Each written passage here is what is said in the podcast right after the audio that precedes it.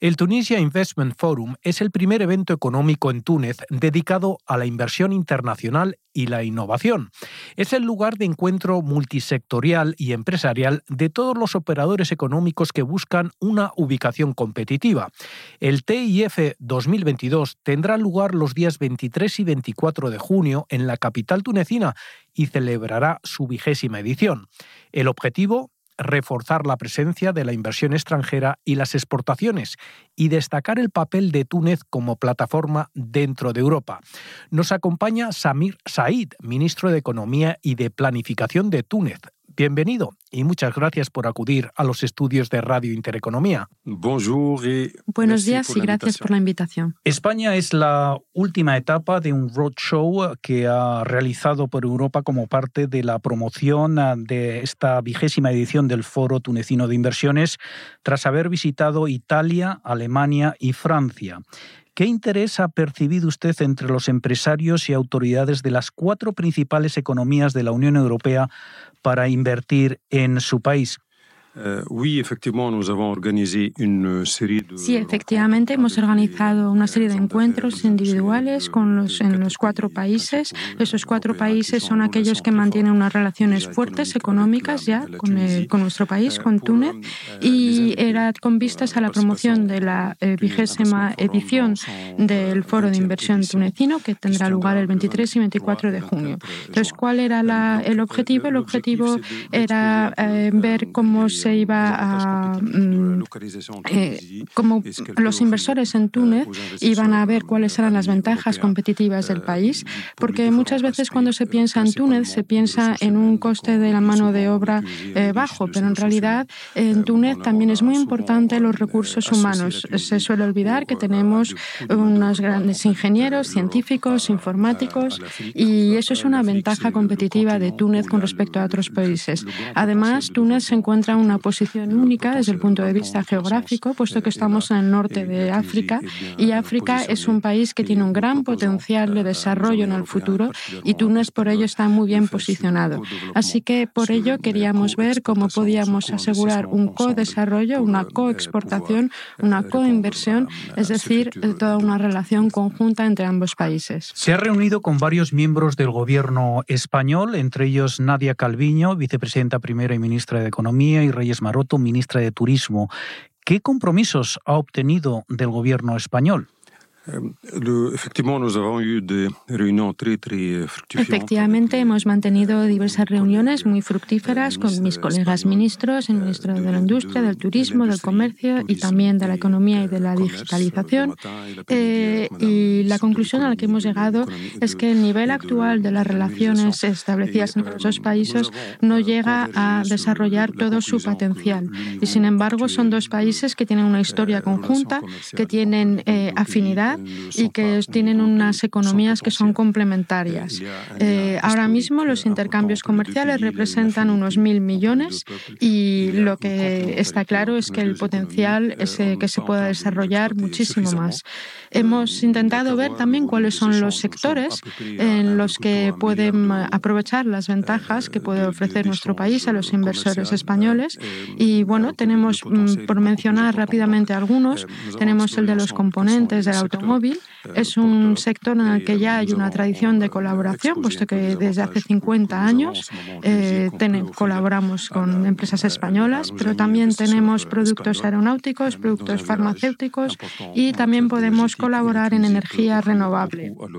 Eh, esto es algo importante porque sabemos que es algo que va a ser muy importante, debe haber un viraje importante en la economía, un cambio, y creo que Túnez puede ofrecer mucho tanto a Europa como a España ya que sabemos que España además es un país muy fuerte, eh, muy potente en lo que se refiere a las energías renovables.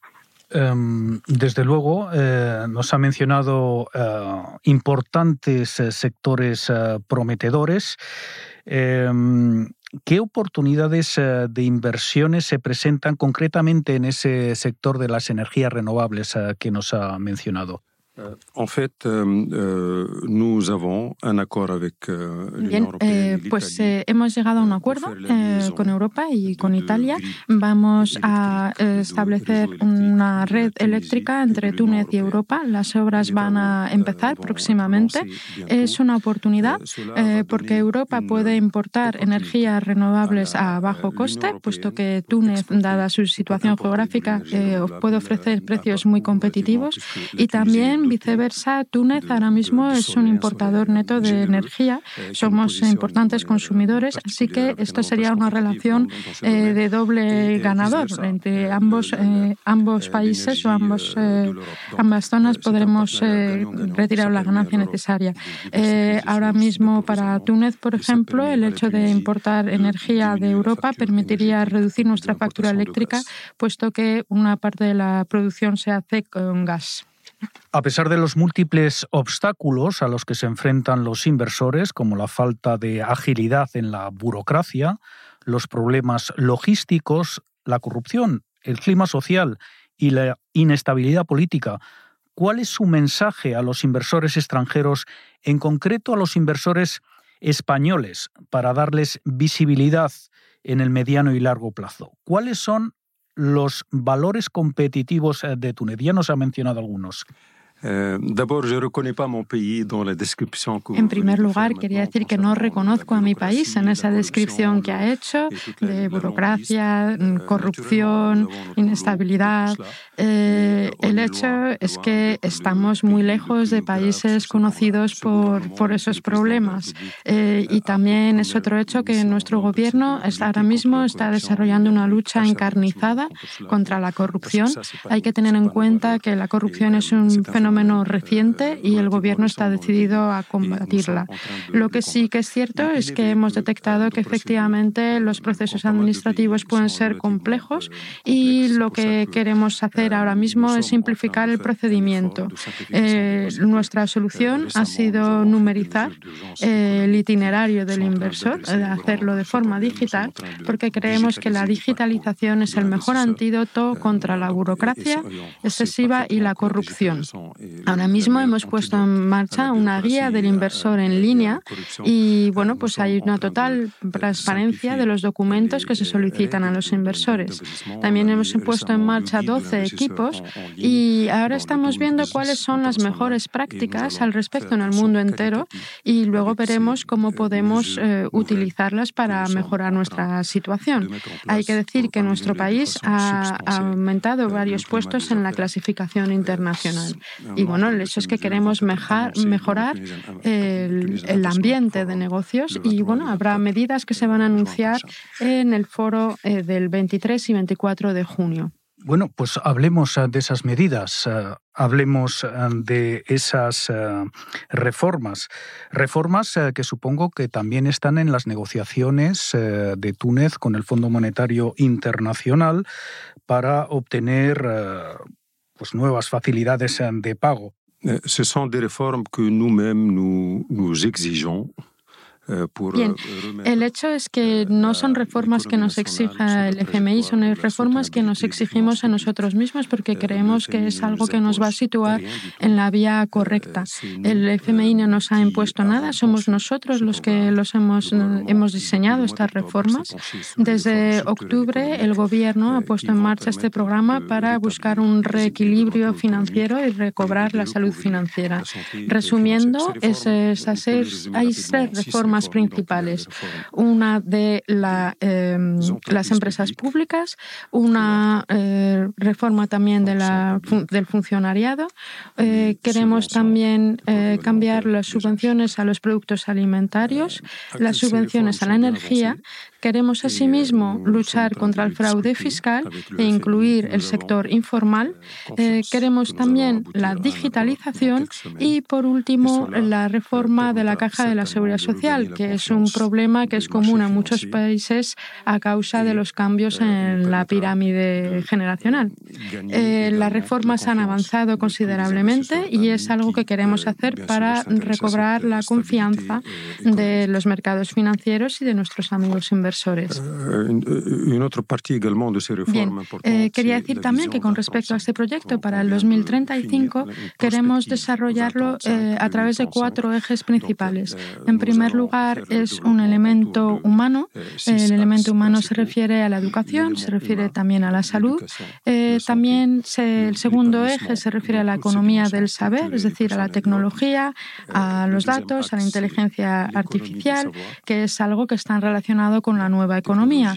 El tercer eje se refiere al mundo de la empresa, una economía libre y competitiva.